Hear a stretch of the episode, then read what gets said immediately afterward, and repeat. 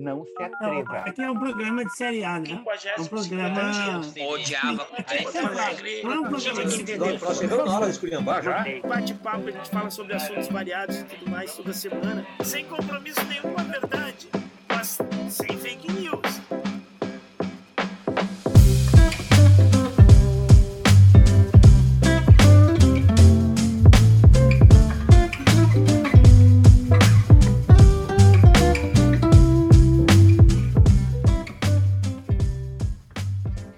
Bom dia, boa tarde, boa noite, Feliz Natal! Está começando mais um bate-papo semanal do A Hora dos Saldanhas, hospedado no site Red Circle e você também pode encontrar nos seus agregadores de podcast e agora no nosso canal no YouTube.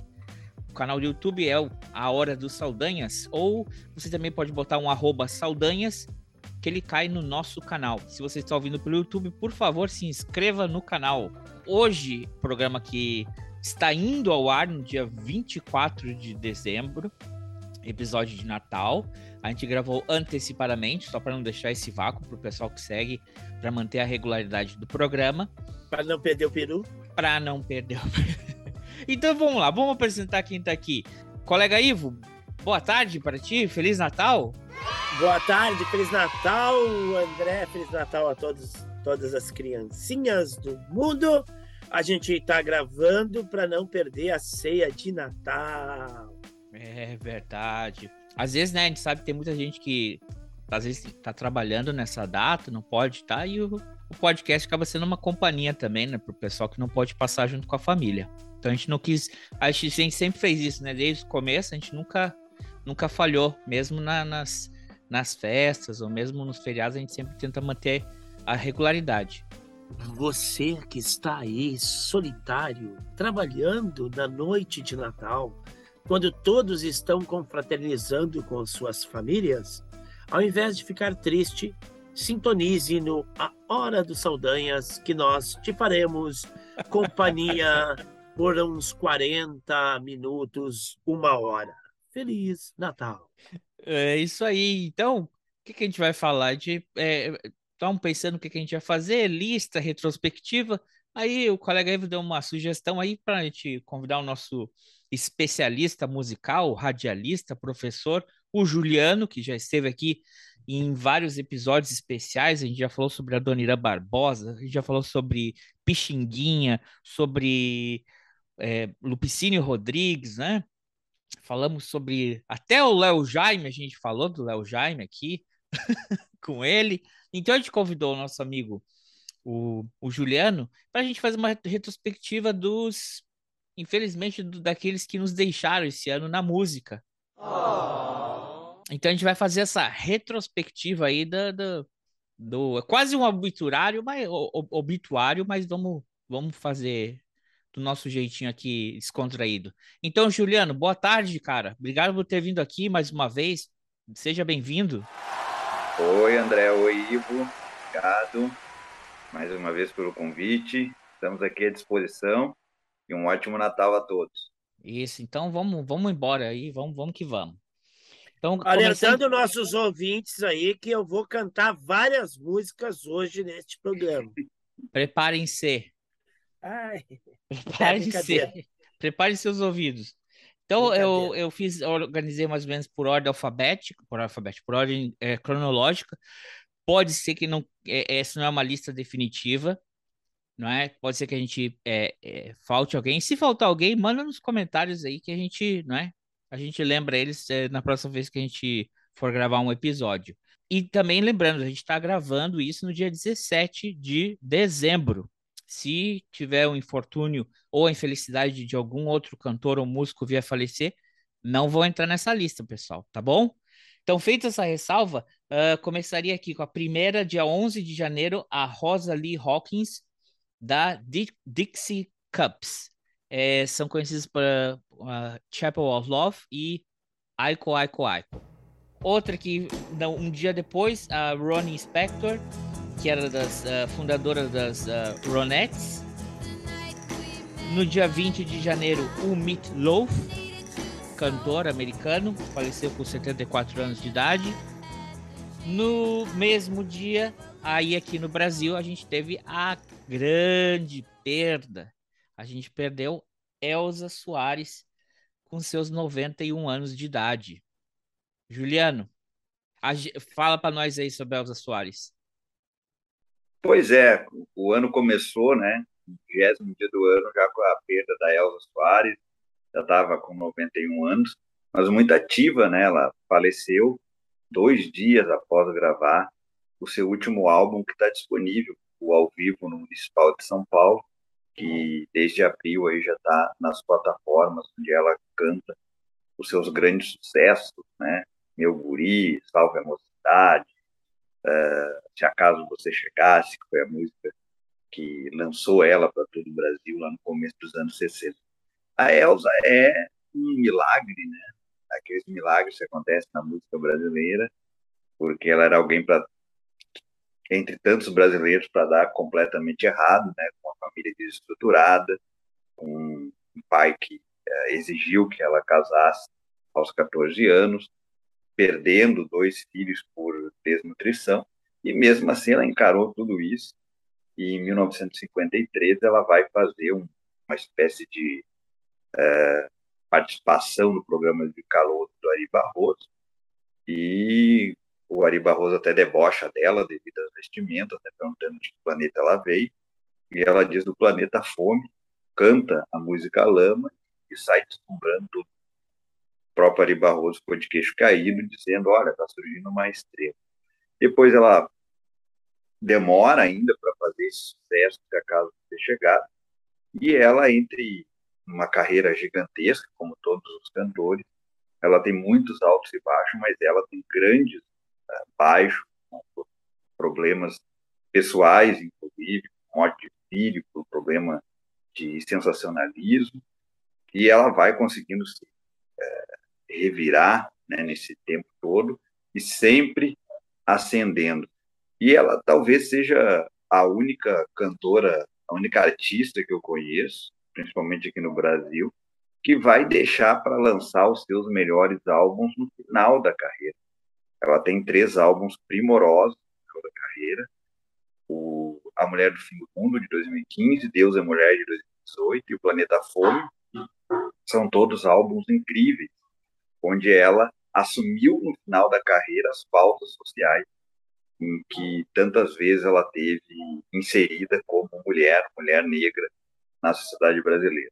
Como cantora, uma das, com certeza, três melhores cantoras da história do Brasil, né? Uma grande voz, mas que deixa um legado maravilhoso, né? Mas é alguém que é insubstituível pela sua grande capacidade como artista, como mulher, mulher negra, né, como cantora e como uma representação de um símbolo para a sociedade. Eu considero a Elza Soares uma entidade da, do Brasil. Muito bem, verdade. É, é, a Elza ela faz um caminho inverso do, do que da maioria das pessoas, né? É, muitas vezes a pessoa vai faz um sucesso num determinado momento e depois vai entrando em decadência pela idade, pela a voz que já não é mais a mesma, a imagem que, que as pessoas tinham lá das capas dos discos já não, não é mais a mesma, porque a pessoa envelheceu e tudo mais, e a pessoa vai, vai desaparecendo do, do, do cenário ou aparecendo só como uma lembrança nostálgica daqueles eh, tempos gloriosos do passado. Né? E a, e a, a Elsa chega aos 90 anos como um ícone. Ela vai se transformando em um ícone, como o Juliano falou, de causas sociais, da, da, da questão negra, da questão das mulheres. Né?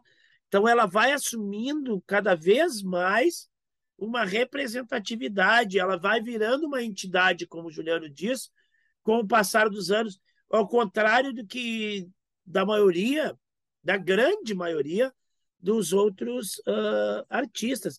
Claro, nós estamos aí numa, numa leva agora de artistas consagrados chegando aos 80 anos e que ainda estão em atividade, né? Mas muitos outros artistas chegam aos 80 anos sem estar mais em atividade ou ser, ser só uma lembrança uh, da, daquele passado. e, e mesmo os que estão com 80 anos hoje, eles estão é, dando prosseguimento à sua carreira. E a Elsa parece que ela, que ela foi dando um, um, um upgrade, ela foi subindo, foi se transformando nessa coisa de entidade, de ícone da, do, das causas sociais, das mulheres, dos negros. Uma grande perda. E a gente estava lá em São Paulo, né, Juliano? Quando ela estava gravando lá, esse disco, é a gente estava lá em São Paulo. Passamos na frente do teatro, inclusive, no dia que ela estava lá gravando. Se eu soubesse, é. tinha entrado. O... É verdade. E a gente falou sobre ela justamente no episódio de 22 de janeiro, é, dos 100 anos do Leonel Brizola.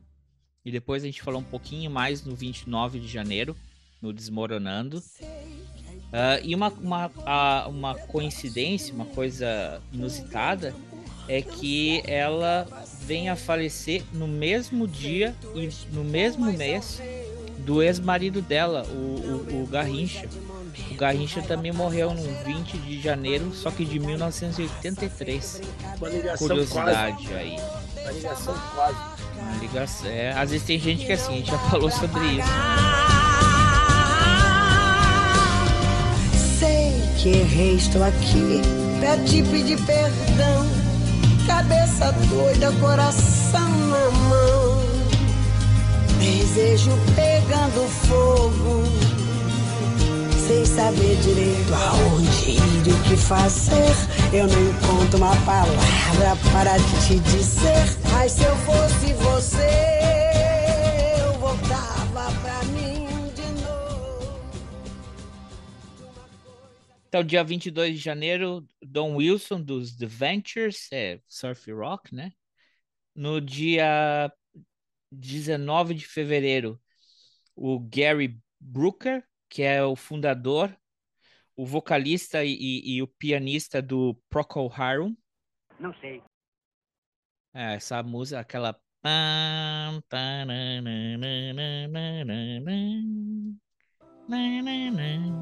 Não sei. Acho que eu tenho que parar. Sabe aquela. É, não, bom, é... não sabe que é Procol Harum, colega aí? aquelas. É, isso parece trilha sonora do, do, do, do, cinema erótico dos anos 70. Brincadeira.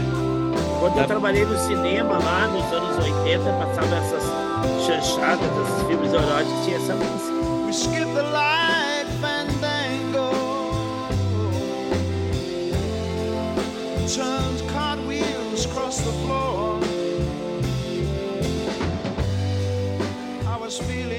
Próxima, 23 de fevereiro, Paulinha Abelha, cantora dos vocais da banda Calcinha Preta, forró eletrônico, não é do conhecimento dos colegas. Daí no dia 25 de março aí teve o Taylor Hawks, Hawkins, o baterista do Foo Fighters, que faleceu com precocemente com 50 anos de idade.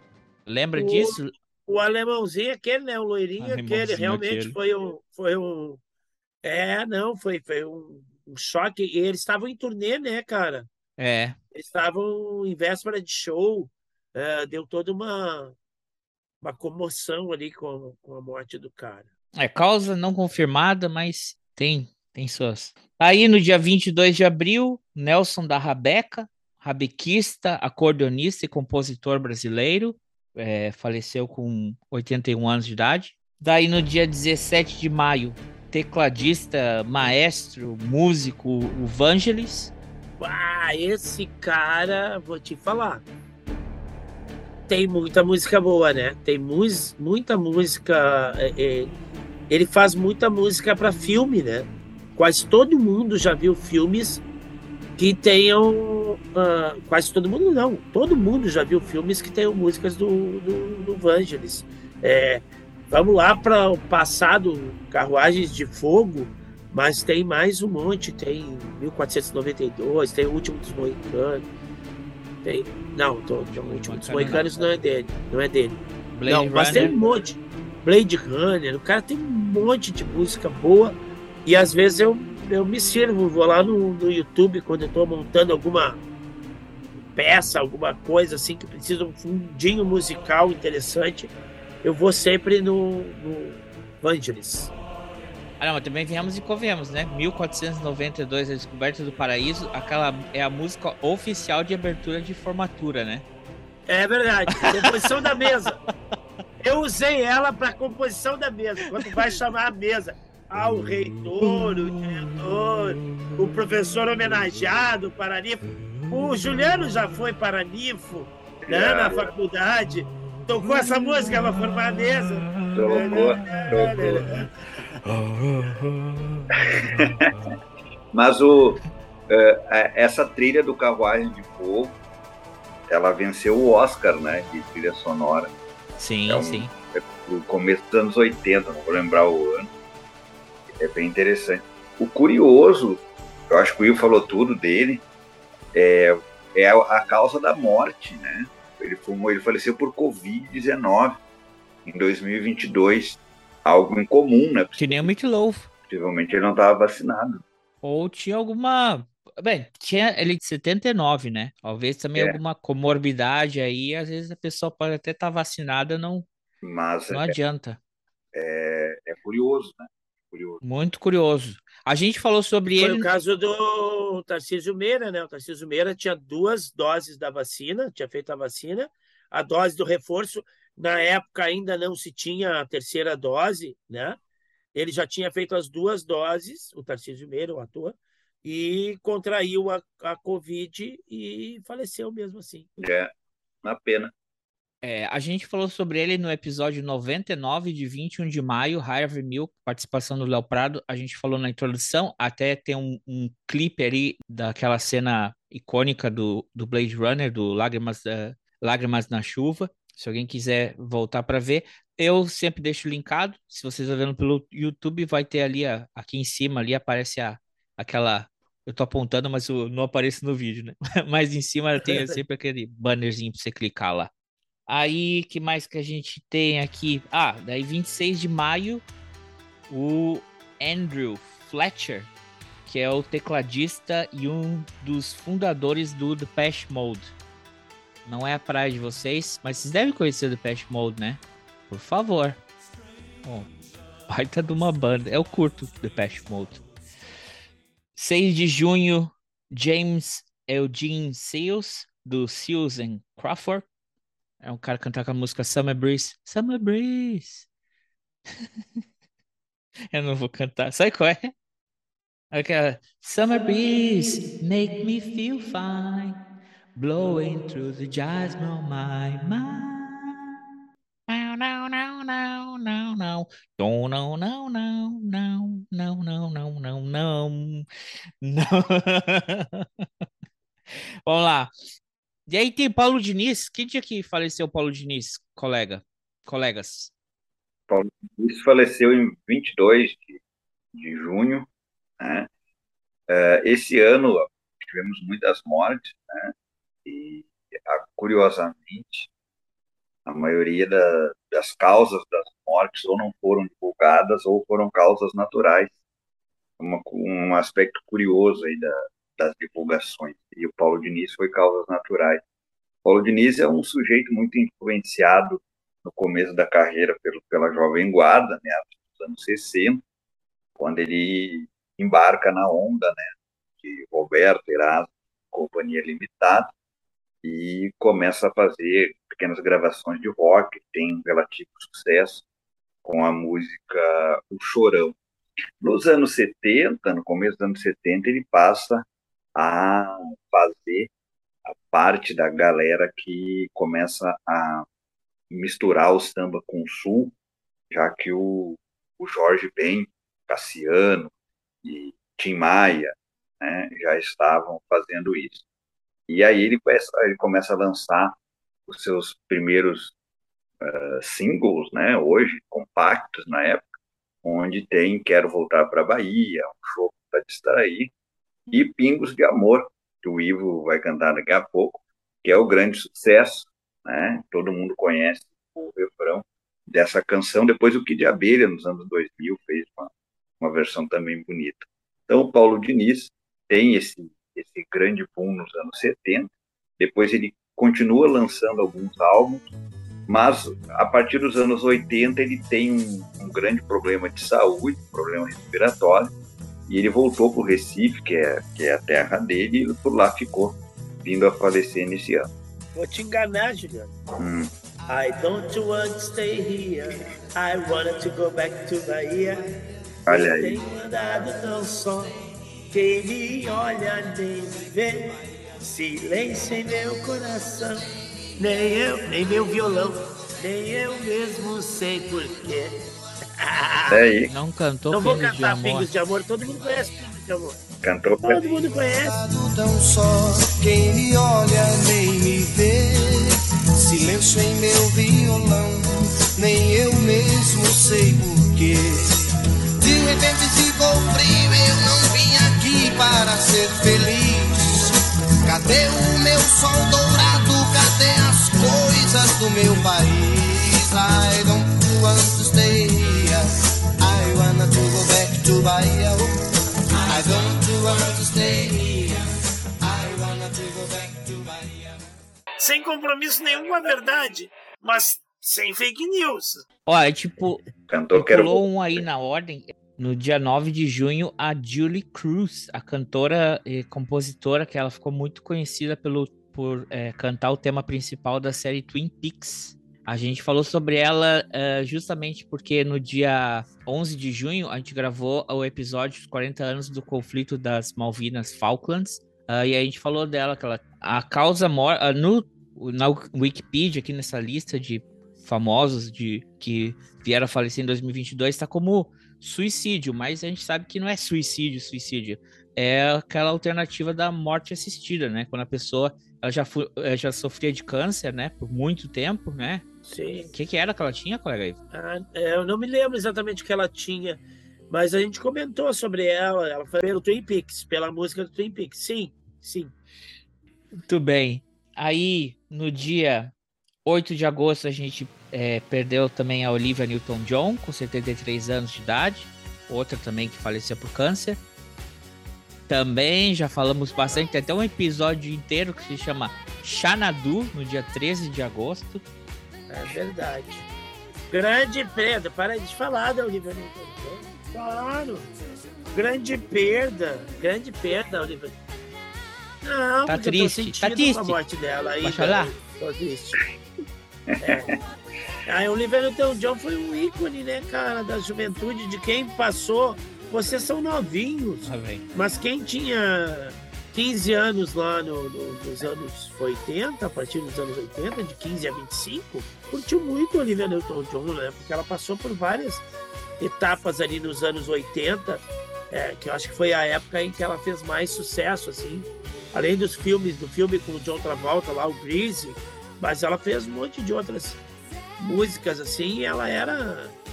Foi uma referência dos anos 80, da década inteira dos anos 80, do, do, ter- do ponto de vista musical. Uma perda.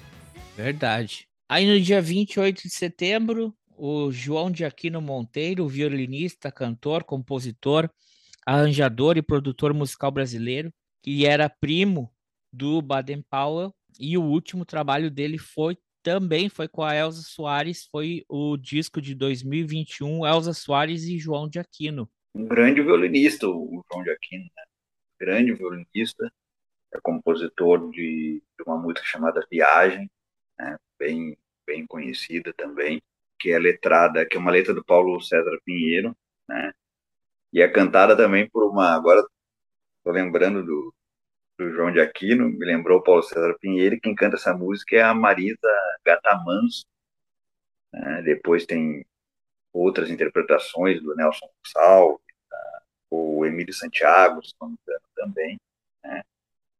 Então, um grande violonista né? da linha do, do primo do, do Baden Powell, né? e ele lançou, de fato, esse disco com a Elza, Elza e João, se não me engano, de 2021. É um belo, um belo álbum mesmo, mostrando aí que o, ambos, né, antes de, de falecer, seguiam firme na ativa e produzindo coisas novas. Belo, be- bela lembrança do, do João de Aquino. Obrigado. Aqui é, sabe que aqui é pauta. A Hora dos Saldanhas é, sabe como é que é, né? A gente tem essa cara de bobo aqui, de, de, de fu, fubangueiro, mas aqui tem conteúdo. A dúvida. E se você está até aqui, ouviu até esse momento e não seguiu, se inscreveu nesse canal, aperte esse botão aí, por favor. Caramba, toda semana sai um episódio novo. A gente não pede nada, né? Nem pede like, não pede. Tem um pessoal que sempre, ai, manda um pix, não sei o quê, apoia-se, padrinho, não sei o quê. A gente nunca pede nada dos nossos ouvintes, né, colega Ivo? Só seguirem a gente para não perder os episódios. É verdade. Sem compromisso nenhum com a verdade, mas sem fake news. You shake my nerves and you rattle my brain. Too much love drives a man insane. You broke my will, but what a thrill. Goodness gracious, great balls of fire. I let you love what I thought it was funny. You came along and woo, now honey, I've changed my mind. This love is fine. Goodness gracious, great balls of fire. Ju, outubro come, termina triste com nada mais nada menos do que o, o homem do Grey Balls on Fire, Mr. Jerry Lee Lewis, cantor, compositor e pianista, veio a falecer com 87 anos de idade. O colega Ivo acompanhou ele desde o começo da carreira, estava lá? Não desde o começo, né, André? Mas o, o, o Jerry Lewis tem uma história curiosa, assim, ó. Ele era para ser um cara uh, que ele estava surgindo, despontando na mesma época do Elvis, né? Então é, era para ele ser é, o que o Elvis foi, ele era para ser um grande sucesso. Mas aí o louco se apaixonou pela prima dele de 13 anos de idade, sei lá o quê, fugiu com a guria, foi casar com a guria, e aí ele caiu meio que. É, a sociedade americana lá, conservadora, meio que não deu muita. Aí acharam o Elvis como o queridinho da América, né? E aí o Jerry Lee Lewis ele também era meio chegado num trago, né? Tomava uns goró e tarará. Então ele não fez todo aquele sucesso que ele poderia ter feito, mas ele era um pianista uh, sensacional, né? Os caras, alguém disse que ele tinha uma, como é que era? uma mão esquerda negra e uma mão direita branca, né? Porque por causa do ritmo que ele conseguia fazer no piano, né? E, e, e marcar aquele ritmo do rock and roll no piano e, e, as músicas dele eram bem, bem dinâmicas, né? Aí depois no show lá ele metia fogo nos pianos, ele enlouquecia o bagulho. Mas é um cara que tinha um grande potencial fez músicas interessantes, mas ficou prisioneiro daquela época ali. E aí depois só foi fazer shows de. de como é que a gente diz? De, de, de recordação. É, revivals. Aí. Nostalgia. É, sempre preso. A gente tem né, uma gama de artistas que ficam presos naquela na, época. Naquela época, e depois os caras ficam velhos e e vamos fazer show, cantar, porque todo mundo lembra, ai, como era legal aquelas músicas, ai, como a gente curtia. E aí o cara fica só cantando aquelas coisas do passado lá para relembrar as pessoas, né? E foi mais ou menos o que aconteceu com o Jerry Lee Lewis. Eu me lembro de, de, uma vez ele ter vindo aqui no Brasil e foi fazer um show, o show não durou nem 40 minutos, assim, né? E o cara disse que estava no Goró também, brabo, enfim. Ele excursionava com o Elvis Presley, é, Johnny Cash e Roy Orbison. Que galera, né? Que potência. Assim. Mas às vezes alguns se libertam do estilo. Olha o Elvis aí. Se o libertou. mais comportado era o Elvis. Ou, acho que era o Roy Orbison. Não sei. É, né? Às vezes engana, né? É. Esses mais quietinho, assim mais cara de bobo, com aquele óculos fundo de garrafa que ele tinha. Eu achava por um tempo que o Roy Orbison era, era cego. Ele só usava aqueles óculos escurão assim. E depois que eu fui ver, não, é que ele tinha um sério problema de miopia, né? Ele era, ele era quase cego. E aí. Mas era um peso isso aí, né? Imagina uma turnê disso aí. Hum. É um peso, né? Pesada é. essa turnê aí. 4 de novembro, Paulo Jobim, com 72 anos, cantor, guitarrista, flautista, arranjador e arquiteto. Ele era o filho do maestro Antônio Carlos Jobim e é o pai do pianista Daniel Jobim. O Paulo Jobim uh, é alguém extremamente inteligente, era, né? Mas uh, nem, nem musicalmente, assim dizendo, mas totalmente inteligente por saber que a obra do pai dele era inatingível. Ele sempre agiu desta maneira. Né? Não é um filho que tentou em algum momento fazer algo diferente do que o pai fez. É, ele sempre soube quem era o pai dele e sempre associou o que ele fez na música com as canções do seu pai. Ele era um compositor, né? tem, tem músicas, inclusive, gravadas pelo próprio Tom, né? Forever Green, por exemplo, é uma parceria dos dois, uma música de 87. A obra do, do Paulo Jobim, as gravações do Paulo Jobim, né? tanto com a família Caíme quanto com Mara Diné, né? é, são obras de reverência ao pai, sabendo que o pai dele era inigualável. Então, ele foi um filho que buscou preservar a obra do seu pai, que é talvez o maior músico aí da, da história do país. Então, é, foi o grande mérito da carreira do Paulo Jobim. Isso aí. Eu acho também que tem, tem que fazer uma nota, né? Que tá chegando. O mês de novembro foi um mês, foi um mês devastador para música, né? Não só. Eu acho que principalmente na, na, na música brasileira. É, o único aqui que é fora da. Mas vamos lá, não vou pular nada. Aí, no dia 7 de novembro, Bebeto Alves, cantor e compositor brasileiro, considerado um dos nomes expoentes da MPG. É, pessoal, existe uma coisa chamada MPG. Não é que eu falei MPB errado, é se chama MPG Música Popular Gaúcha, tá? Mas que baita macho! Não sei por que tá rindo. Nos anos 80, sempre, sempre buscou explorar músicas típicas do Rio Grande do Sul, como ranchos, suadas e milongas. Sendo assim, Bebeto foi um artista pioneiro na world music no Rio Grande do Sul. Colegas, agora debruce-se aí no barrismo. Vai. eu primeiro eu acho MPG uma baita bobagem, né? Se tivesse uma música diferente. É, como se não Grande se não fosse música do Brasil. O Bebeto era um, era um, era um belo músico, né? apesar de ser um músico que teve bons discos, mas muito pouco ouvido, né? Ele não tem essa, ele nunca teve uma gravadora forte. A maioria dos 18 álbuns dele é independente ou por uh, gravadoras muito pequenininhas, um poder restrito de chegar no mercado fonográfico.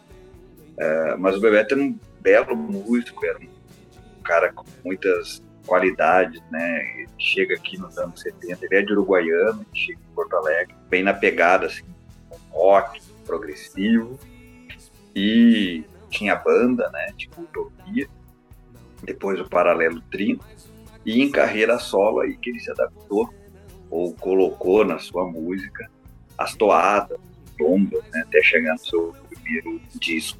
Então ele é um compositor de relevância, né? tem pegadas, que é a música não a mais conhecida, né?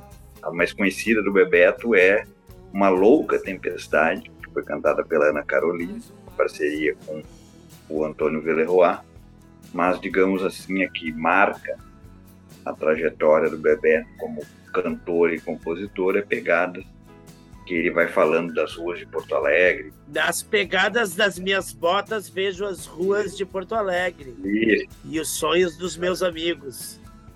É isso aí. Mas era um belo músico, o Bebeto. Uma perda, porque era um compositor de vanguarda. Pai, pai da atriz Mel Lisboa, né? É. Isso, isso nós temos. O, o Bebeto Alves ele é contemporâneo de um outro músico de Porto Alegre, o Ney Lisboa, né? Nós temos aí uma safra de, de, de, músicos contemporâneos aqui de Porto Alegre, o, o, Nelson Coelho de Castro, o Bebeto Alves, o Ney Lisboa. Né? E aí muita gente confundia quando a Mel Lisboa despontou no, no, com a presença de Anitta lá, né, no cenário nacional. Aí muita gente confundia, achava que ela era filha do Ney Lisboa. Não, ela era filha do Bebeto Alves. E o Bebeto Alves, no, no, no nos últimos tempos, tinha estava dedicando a sua vida à fotografia. Ele tinha virado fotógrafo estava bem voltado para a fotografia. E aí nos deixou aí, dá para dizer, um pouquinho prematuramente ainda, porque ainda tinha mais tempo. Tá? É, tinha mais 68, tempo aí, né? Pra gente conviver com o bebê. Eu fiz por você não saber nada, não. Mais uma canção sim, por você não estar afim. E então, e então mais essa canção, mais uma canção.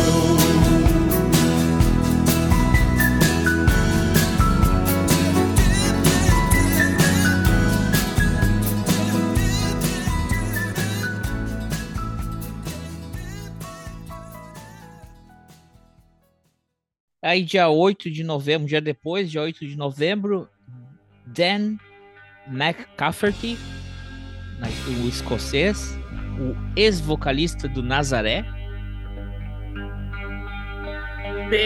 Canta agora aí, colega aí.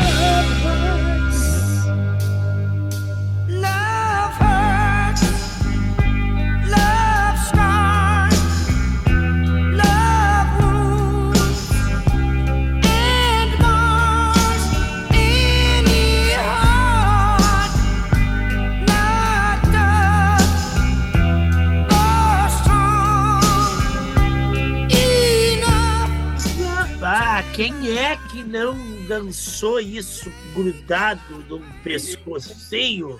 Eu. Quem que não teve uma desilusão amorosa e, e não botou essa música do Nazaré aí, Love Hurts, pra ouvir? Até o Juliano.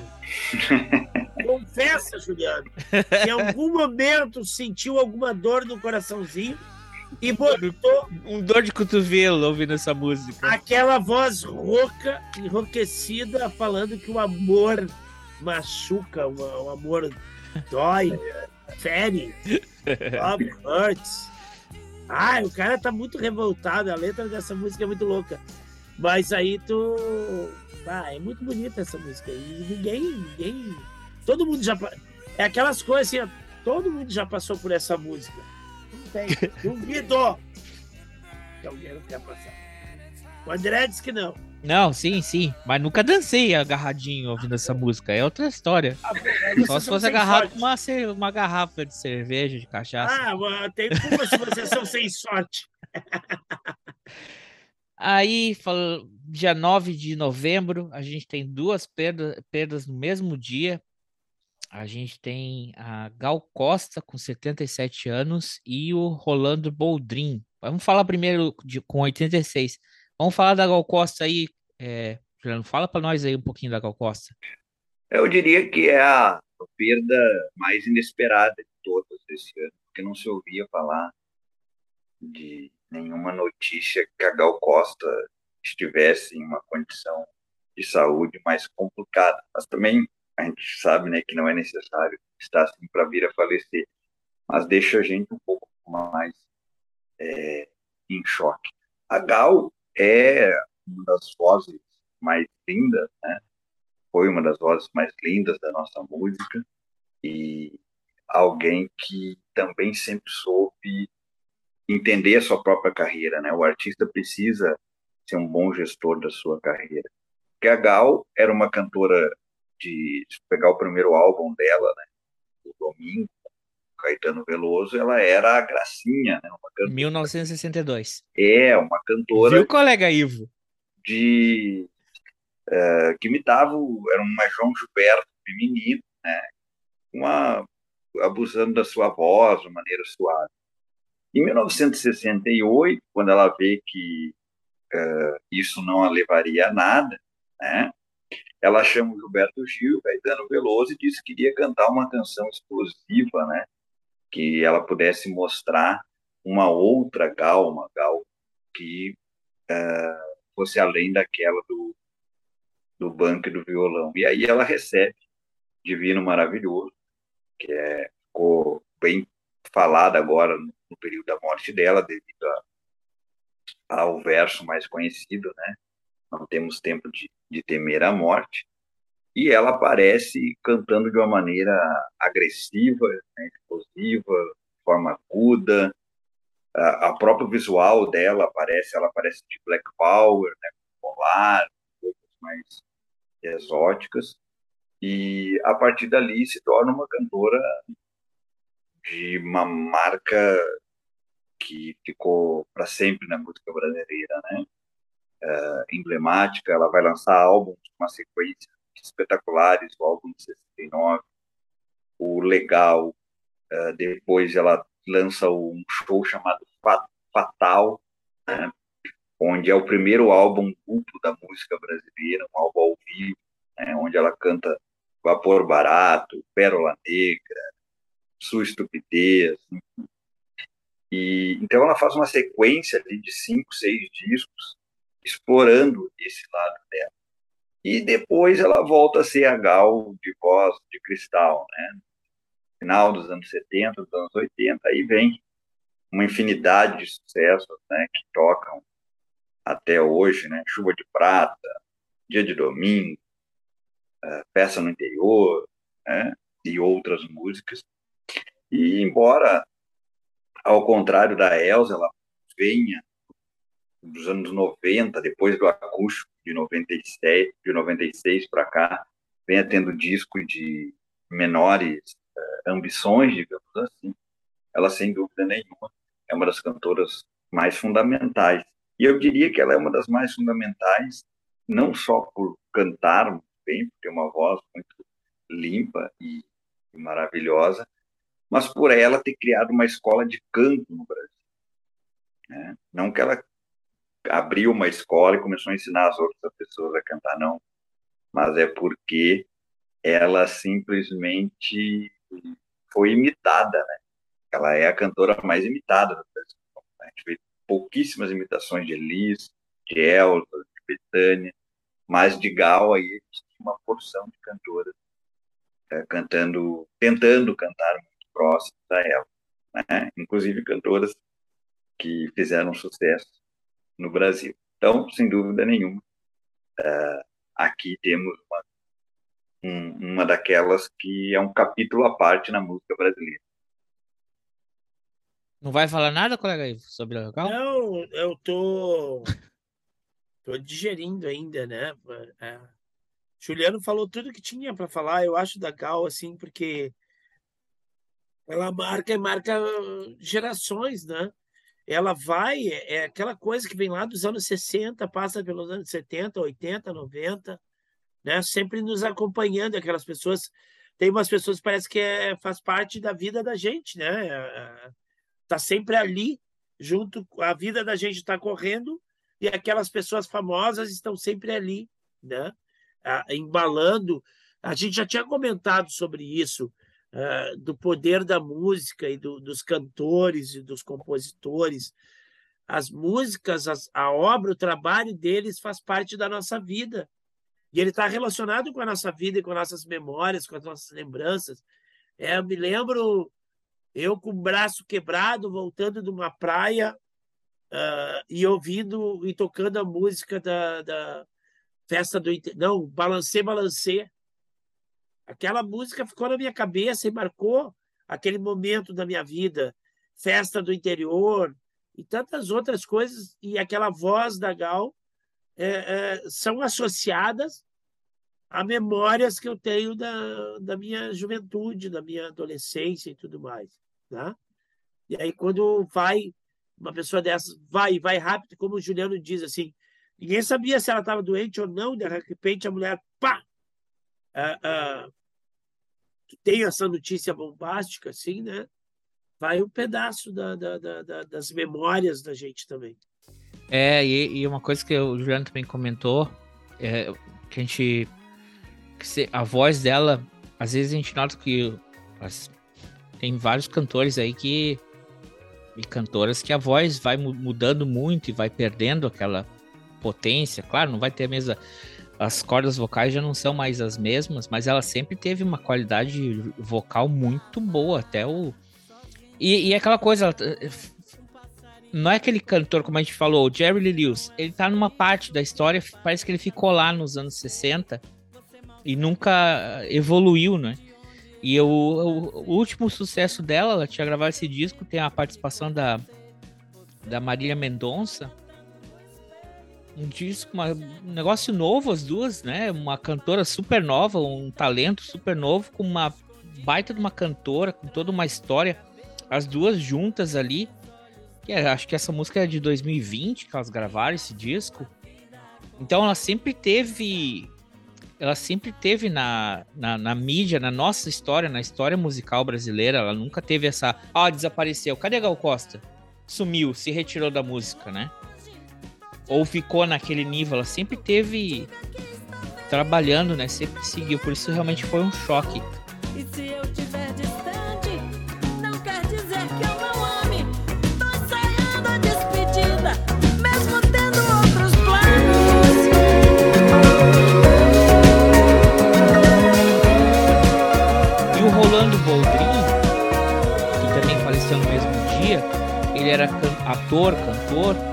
e era apresentador de um programa uh, na TV Cultura que chamava Senhor Brasil.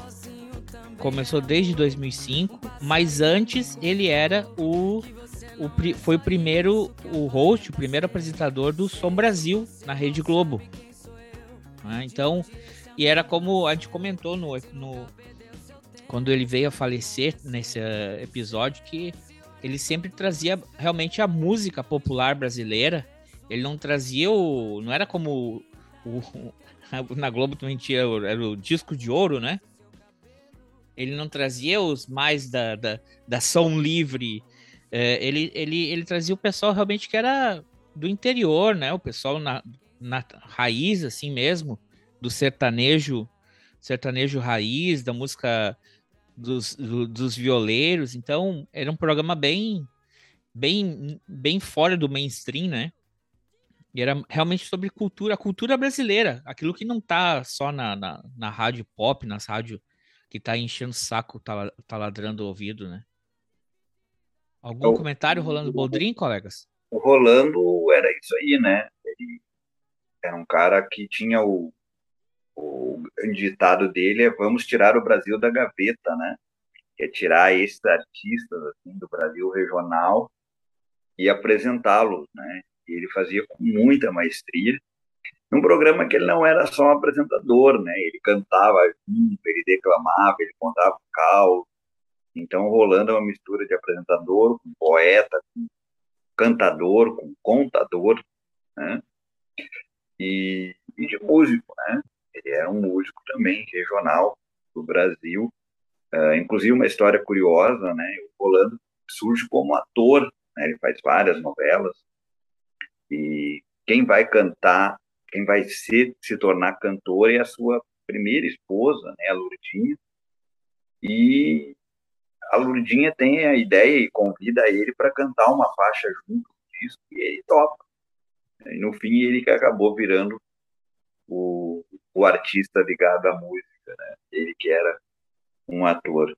Então, Rolando é uma grande inspiração para quem gosta da música, para quem valoriza o Brasil, né? para quem valoriza uh, uh, esses artistas. Né? Ele ia de Lupicínio Rodrigues aos artistas sertanejos de São Paulo, né? e ele era brasileiro, né? buscava trazer essas canções um dia ele, ele chama o Sérgio Reis e diz, Sérgio Reis, tu vai lá no meu programa, mas tu não vai com esse teu chapéu de cowboy aí. E aí o Sérgio Reis diz assim, eu não tiro meu chapéu nem pro Jornal Nacional. E aí o Rolando Rodrigues para ele, então você nunca vai ir no meu programa. Hadouken! Esse era o Rolando. É um difusor da cultura brasileira, da música brasileira, né? Acho que o André falou um negócio interessante nós tínhamos, no, na mesma época, um programa de música que tocava os sucessos do momento. Né? Era, era a parada de sucesso, a mesma coisa que acontecia no rádio. Né? O rádio, não sei se ainda tem isso hoje, Juliano, mas durante muito tempo tinha o rádio, né? As mais tocadas, as mais Hum. pedidas, as É. mais vendidas, as músicas que são pedidas, porque as pessoas ligam para a rádio, ah, eu quero ouvir a música de fulano de tal, né? Então os caras vão fazendo ali uma parada de sucesso. E tinha um programa disso, acho que na Europa também tinha muito disso, né? É, é, os- as músicas que estão fazendo sucesso, que as pessoas querem ouvir, que as pessoas gostam de ouvir. Hoje, infelizmente, a gente não tem mais, né? Hoje a gente tem uma predominância do sertanejo universitário e ele é empurrado para a gente, né? É, é, tu não tem muita opção assim. São, são produtos comerciais que são enfiados para ti. E naquela época tinha isso, um produto comercial também, que, mas que eram as músicas mais pedidas pelo pessoal. E o Rolando Bandeirinha fazia exatamente ao contrário disso, né? Ele não trazia essas músicas. Ele trazia a música regional brasileira e ele não era voltado para um tipo de música. Claro, tinha muita música caipira, muita música sertaneja, raiz, porque ele está trabalhando com a música do interior do Brasil. Mas ele trazia, eu me lembro de ver, né, pandeirista, repentista lá do norte, do nordeste, do nordeste do Brasil, violeiro é, do, do centro-oeste. Estamos de tragédia. É, músicas ah, regionais. Ele trazia a música regional brasileira e jogava para o grande público. Ele fez isso com o Som Brasil ah, ah, na Globo, depois ele foi substituído pelo, pelo Lima Duarte, né? E ele foi fazer um Bem Brasil, noutra emissora, não me lembro qual, e depois ele foi para a cultura com o, o, o Senhor Brasil, né? Mas sempre nessa pegada, nesse estilo de trazer a música ah, ah, regional brasileira. promover. Promover a música regional brasileira. Grande perda. É. Vendeu seu terno, seu relógio e sua alma. E até o santo ele vendeu com muita fé. Comprou fiado pra fazer sua mortalha. Tomou um gole de cachaça e deu no pé. Mariazinha ainda viu João no mato, matando um gato pra vestir seu tamborim. Naquela tarde, já bem tarde, comentava: Lá vai um homem se acabar até o fim. João bebeu toda a cachaça da Aí cidade. outra grande perda também, outros dois que vieram falecer no mesmo dia, Erasmo Carlos e Pablo Milanes. Erasmo Carlos faleceu com 81 anos, cantor, compositor. Ah, tem muita coisa para falar desse cara, mas também é um grande, grande nome da música brasileira que, que a gente perdeu em 2022 em novembro. samba, de cachaça e de folia. Tanto ele investiu na brincadeira. Pra tudo, tudo se acabar na terça-feira.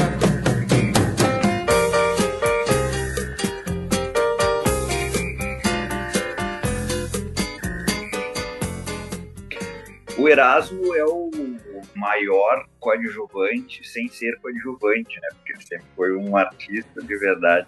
Mas ele mesmo não se importava em ser o parceiro do rei, né? Ele mesmo não tinha essa vaidade de ser o parceiro do, do Roberto Carlos. O Erasmo é um tipo caso de inteligência pura, né? Inteligência pura porque ele sempre soube, sempre soube as suas potencialidades de um grande compositor, né? E sempre soube as suas limitações. Né? Ele nunca, ele mesmo, em várias entrevistas, diz que nunca quis ser cantor. O que ele gosta, gostava era de escrever a, as músicas. O Erasmo uh, é um, um é, como ele próprio se define na sua biografia, né? É, quem decidiu, quem orientou a vida dele foi a avó, que a avó chega um dia no, no Erasmo, ainda menino, e diz assim: Erasmo, deixa eu te dizer uma coisa. Junte-se aos bons e serás um deles. E ele, uh, um dia, né, procurado pelo Roberto, pra, por causa de uma letra de música do Elvis, ele, o Roberto convida ele, aparece lá no, no programa de TV que o Roberto fazia com o Carlos Imperial. o Erasmo foi e não saiu mais. Né? Ele virou secretário imperial, ele buscava lanche para um. E ali ele foi se encaixando, resolveu criar a própria banda, criou os Snacks, depois ele passou por Renato Sandro Caps, e ele sempre teve muito bem infiltrado né, nesse meio campo. E com o, o boom do Roberto, com o Splash, as pessoas queriam saber quem é que tinha feito a canção com o Roberto. E estava lá o nome do Erasmo. Ele é tão inteligente, né, que ele pediu para o Roberto para ser, para as composições aparecer primeiro o nome do Roberto, porque aí o nome dele sairia completo quando as pessoas falavam música de Roberto e Erasmo Carlos. Né? Então ele sempre soube se colocar dentro desse contexto. E a partir dali ele virou né, um cantor também de, de jovem guarda, né, daqueles romances pueris, né, Gatinha Manhosa, de Quem Te Estou Fervendo, né, Festa de Arromba. E Festa de Arromba é a canção que inspira o movimento, o programa da Jovem Guarda. O primeiro apresentador a ser convidado para fazer o programa da Jovem Guarda não é o Roberto, é o Erasmo. E tanto que o Erasmo não curte essa vibe que ele diz, olha, uh, eu venho, mas tem que vir um amigo meu junto, que é o Erasmo, que é o Roberto Carlos. E aí se torna esse tipo de sensação. Com o fim da Jovem Guarda, ele sofre um pouco, né? ele cai um pouco, achando que ia desistir da carreira, e aí ele passa por um momento mais hip, né? mais samba rock, é, ele tem um lado soul, né? E aí vem canções como Sentada à Beira do Caminho, uh, Filho Único, que eu acho a melhor música dele, né? uh, Sou Criança e Não Entendo Nada, e aí ele Cachaça começa, Mecânica. Cachaça Mecânica, Coqueiro Verde, Maria Joana, Roberto e Erasmo criaram uma música chamada Maria Joana, para falar da maconha, né? nos anos 70. Né? O nobre aí, o ouvinte, pode pesquisar depois tem uma música nesse nível. Então o Erasmo enveredou, né? Enquanto o Roberto deu aquela encaretada pro lado romântico, o Erasmo foi pro outro é, lado. Encaretada, olha, o, o, o Juliano, encaretada, eu ia falar uma outra coisa que ia ficar meio, meio chato, assim, meio é, colaboracionista, uh, mas é, vamos ficar no careta mesmo. Tá bom. Mas segue, segue, segue. Não, e aí é, ele sempre foi também se remodelando, né, se reciclando nos anos 80, ele passa a fazer canções mais românticas, né? Canções pensando na, na cantora que ia cantar, porque ele também foi, foi as músicas dele criaram vida na voz de Gal Costa, de, de é. Ros, eh, Rosana não, da como é que era essa que também é, uma que desapareceu, essa sim desapareceu. Como é que era essa que tinha um cabelo crespão dos anos Crespo. 80? A Joana. Joana. Uh, e aí, uh, o, o, Erasmo, né, nesses anos 80, ele também é um pioneiro, porque o primeiro disco no Brasil de participações, né, de duetos, é do Erasmo Carlos, do Erasmo Carlos Convida. Nos anos 90, que o Roberto Carlos entra na fase uh, igreja né, total, Maria Rita, e resolve compor as canções sozinho, porque o sentimento era dele, a Maria Rita tinha falecido. É, o Erasmo respeitou isso, mas ele foi mais uma vez. Que ele fez? Ele pegou parceiros dos anos 2000. Ele tem parceria com Marisa Monte, com Carlinhos Brown, com Nando Reis. Tem o último disco do Erasmo, é que isso, a grande mídia chega muito pouco. Quem tem parceria com Emicida, então, o Erasmo, nos últimos discos, tem bons álbuns, né? Ele produziu também até 2018, 2017, com esses compositores mais uh, atuais, digamos assim. Então, ele sempre teve uma grande capacidade de se reciclar, e embora ele sempre quisesse ser um coadjuvante, palavras dele, né, de ser o parceiro do rei, ele foi muito mais do que isso. E um grande letrista, né, e que deixou o nome dele também na música brasileira. Eu não posso mais ficar aqui a esperar que um dia de repente você volte para mim. Vejo caminhões e carros apressados a passar por mim. Estou sentado à beira de um caminho que não tem mais fim. Só fazer uma, uma lembrança do Erasmo Carlos aí. 1969, meu pai teve um acidente é, automobilístico e ele quebrou a cara toda. E aí o pai veio, e eu era criança, muito pequeno, e, e, e o pai ficou dias fora, eu não sabia o que estava se passando, e de repente o pai aparece em casa, e eu não reconheço meu pai, porque veio uma múmia, né? O pai estava com a cara toda enfaixada, a, a cabeça, só os olhos e a boca de fora, e com tudo engessado, parecia uma múmia mesmo. E ficava lá em casa, não podia se mexer muito, a gente tinha que dar ajuda para ele para comer e beber e tudo mais. E a música que tocava no momento era Sentado à Beira do Caminho.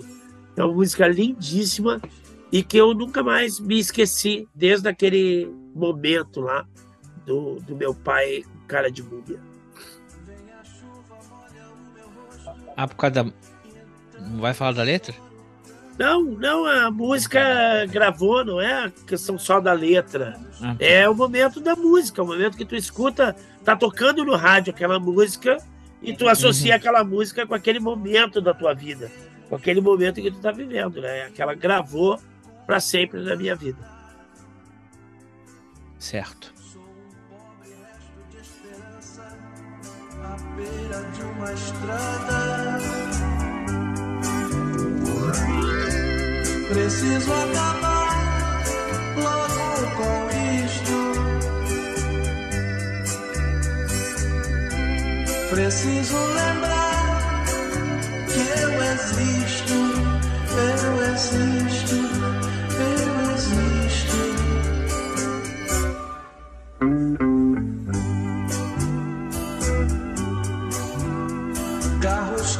caminhões, poeira, estrada, tudo, tudo se confunde em minha mente. Minha sombra me acompanha e vê que eu estou morrendo lentamente. Só você não vê que eu não posso mais ficar aqui sozinho. E como eu tinha comentado, com 79 anos, cubano, guitarrista, é, é, também músico, escritor de várias canções, o Pablo Milanes. Talvez a música mais conhecida aqui no Brasil dele seja Yolanda. Estou correto ou me, me equivoco, Juliano? Não, tá, tá correto. É Yolanda, sem sombra de dúvida. Uma canção, inclusive, é a canção mais executada do Chico Buarque nos últimos anos aqui no Brasil. O Chico Buarque tem mais de 600, 700 músicas. Né? E a mais tocada é essa canção Yolanda, que é lindíssima, né? Uma canção belíssima mesmo, feita pelo, pelo Milanes. Eu considero, né, um artista importante, ele vem de Cuba, ele é do movimento chamado Nova Trova, né, que ocorre depois da Revolução Cubana, de alguns artistas né, ligados às questões políticas, sociais que aconteciam naquele país. E ele tem obras muito bonitas, né, além da Yolanda, e uma ligação muito grande com a música brasileira. No álbum Clube da Esquina, número 2, do Milton Nascimento, tem uma canção lindíssima, que é Canção por la Unidade Latino-Americana. Então, é, e Holanda, claro, é o grande sucesso que ele fez com a esposa dele, né? Mas uh, essa música da, do Milton canta também é muito bonita. O Fagner também tem, a Simone também tem obras dele e certamente um músico inspirado, né?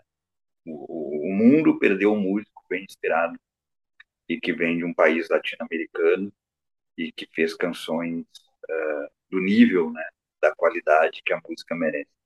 Trágico esse novembro aí. É verdade.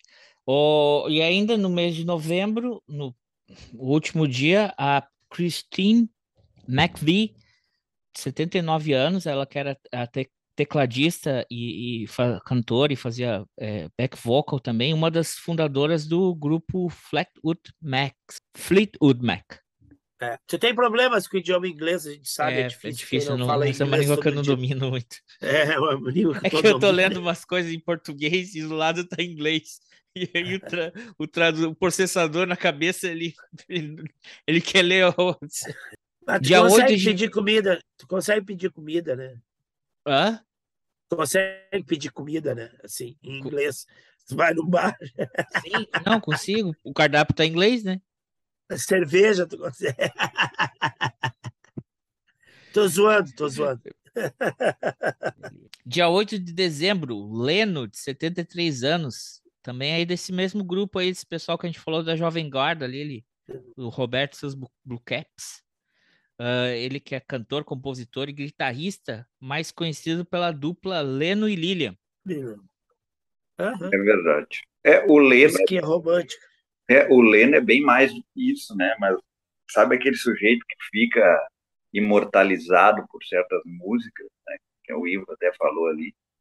Então, quem não lembra de Eu não sabia que você existia, Sim. Pobre Menina, A Pobreza, e o grande clássico, né? Devolva, aquela música triste que o sujeito recebe uma carta, né? Pegue as minhas Essa aí. cartas e devolva-me. Essa mesmo, que depois a Adriana Calcanhoto regravou, né? E o Leno, ele tentou se desprender dessa carreira. Ele até ousou nos anos 70 ali fazer um rock mais progressivo, mas caiu, né, na, na falta de resultados devido a aquela situação de as pessoas sempre esperarem que ele cantasse essas músicas aí, né? É a mesma situação que viveu, por exemplo, claro que comparando, mas não no, mesmo sentido que viveu o Mussum, né? Quando estava entre os originais do samba e os trapalhões. E aí tinha um show dos originais do samba, o Mussum entrava no palco, o público esperava que ele contasse piada. Porque se tornou tão grande os Trapalhões que atrapalhava a carreira dos originais do samba, por isso o Mussum saiu. E o Leno também, né? É, chegar lá, ver o Leno, pô, ele vai cantar coisinha estúpida, vai cantar Eu Não Sabia Que Você Existia. Chega lá, o cara quer fazer um rock, e aí... Chega lá, cadê a Lilia? Cadê a Lilia? é isso. E por último, é, que o, o, o maestro, o músico, compositor, o Edino Krieger, não é, Juliano? Isso, é, o Edino faleceu no dia 7, né? Faleceu inclusive antes. Ele é um cara que criou a Bienal da Música Contemporânea e a Orquestra Sinfônica Brasileira, né? Criou vários temas, todos ligados basicamente à natureza, né? Para piano e orquestra e grandes obras, né? Terra Brasília. Então é tudo bastante ligado a elementos centrais rodando a natureza. Né? Então, ele retratou os sons do Brasil, digamos assim. Mesma coisa que o Vila Lobo já tinha feito, ele fez mais um som vanguardista. Uh, morreu com 94 anos, né? eu acho que dessa lista é o mais velho que a gente falou, mas também deixou um importante legado na música uh, instrumental brasileira, e orquestral também. É isso aí. Então foi isso, pessoal. Feliz Natal para vocês. Acho que vocês ficaram num clima bem legal, né? A gente só falou de gente que morreu. não, não, olha, não era atenção deixar ninguém triste. O colega aí, você emocionado, colega aí? Você emocionou aí em novembro, cer... hein? Sim. Uma certeza nós temos, que a festinha de Natal hoje, no... a apresentação de Natal hoje no, no céu, vai ter um coral de gabarito, né? Vai ter qualificação musical para apresentação. Né? Os, os, antigos lá, os que já estão há mais tempo, vão sentar na plateia, tipo Raul Seixas e outros caras que já estão lá há mais tempo, e vão, Tim Maia e outros, e vão aplaudir essa galera toda, são os novatos que estão chegando lá no céu desse, desse ano de 2022, que vão a incumbência de fazer a apresentação de Natal, tenho certeza que será uma música divina. para ficar no trocadilho. É, ó, é, é, é, uma coisa também, né? A, a morte faz parte, é um ciclo, né? Faz, é, o, é o ciclo que a gente está acostumado, faz parte do ciclo, né?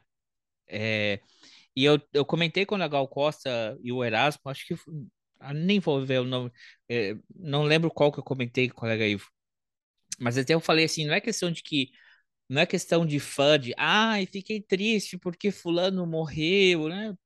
Tiveram vidas completas, tiveram vidas, né? terminaram bem, vão deixar, vão ser eternos, né?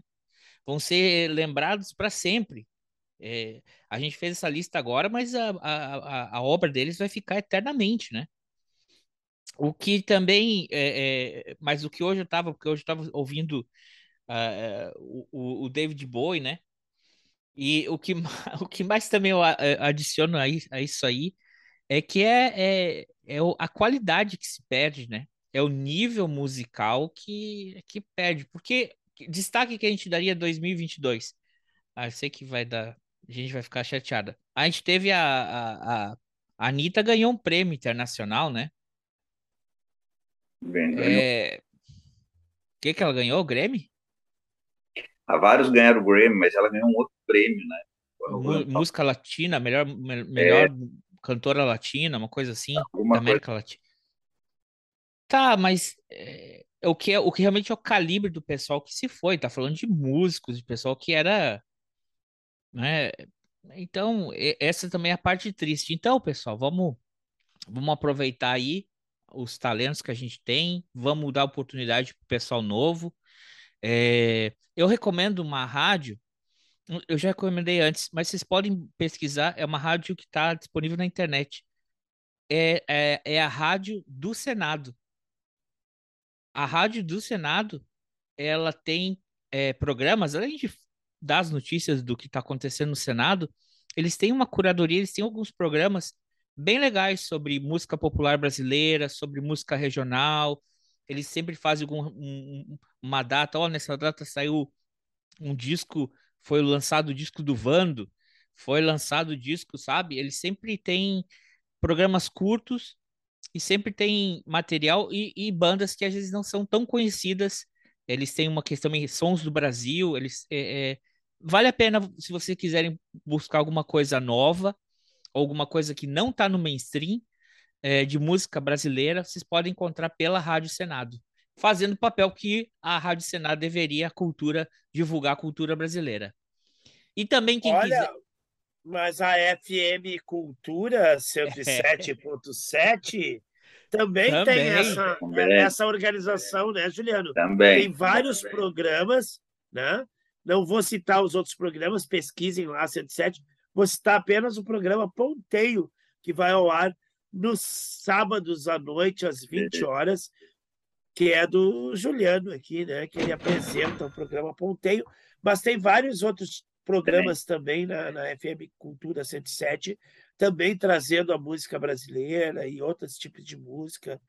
É, é, são programas temáticos, né, Juliano? Isso, o programa que vai que entra ao ar antes do Ponteio Contemporânea só com canções de lançamento, por exemplo. Então, ele tem essa ideia de apresentar quem está fazendo músicas novas aqui no Brasil. Uh, já que falou no ponteio, hoje, 24 de, de dezembro, um ponteio vai falar dos 45 anos do falecimento de Charlie Chaplin, que faleceu no Natal. E vamos trazer as canções do Charlie Chaplin na MPB. Tem bastante coisa. Muito bem. Legal. Então é isso aí, pessoal. O link do o link do da, da rádio do, o Juliano vai estar aqui na descrição do episódio. Vocês podem clicar lá. É, como é um, é, também está disponível online, o programa sai pela, pela rádio toda noite, de sábado, às 8. Isso. Mas vocês também podem escutar o feed que fica salvado lá no, no link da rádio, que eu vou deixar aqui marcado nos comentários. Juliano, muito obrigado por ter participado com a gente. Um feliz Natal para ti e para tua família. E vamos, vamos vamos contamos com a sua, o seu retorno em 2023, hein? Muito obrigado pelo convite. Estaremos aí em 2023. Feliz Natal para vocês, para a família, para todo mundo que está nos ouvindo. É isso aí. E se você ficou um pouco triste aqui no final do episódio, aproveita aí, vou dar uma sugestão para você ver uma coisa divertida, uma música legal, e você com certeza vai me. Se você não conhece ainda, procura aí, digite Vingadores do Brega, tá? É uma banda lá do Pará, vocês vão gostar. Vai por mim. Recomendação. Colega Ivo, sua despedida. Um abraço a todos, Feliz Natal. E, e é isso aí. 2023 se aproxima. Beleza. Feliz Natal, pessoal. Até semana que vem. Tem episódio semana que vem, viu? Tamo de férias? Ah, que é isso. Vai ter episódio. Vai ser episódio sobre vida de mergulhador. Opa! Não é comigo. Beleza, então. Falou. Falou. Tchau, um abraço. abraço. tchau, tchau. ok. Feliz Natal Beijo, pra ti, valeu. Juliano. Obrigadão, cara. Falou. Tchau. Abraço. Tchau, Juliano.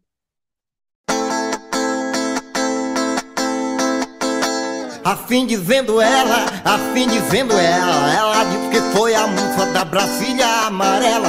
Afim dizendo ela, afim dizendo ela, ela disse que foi a mufa da Brasília amarela.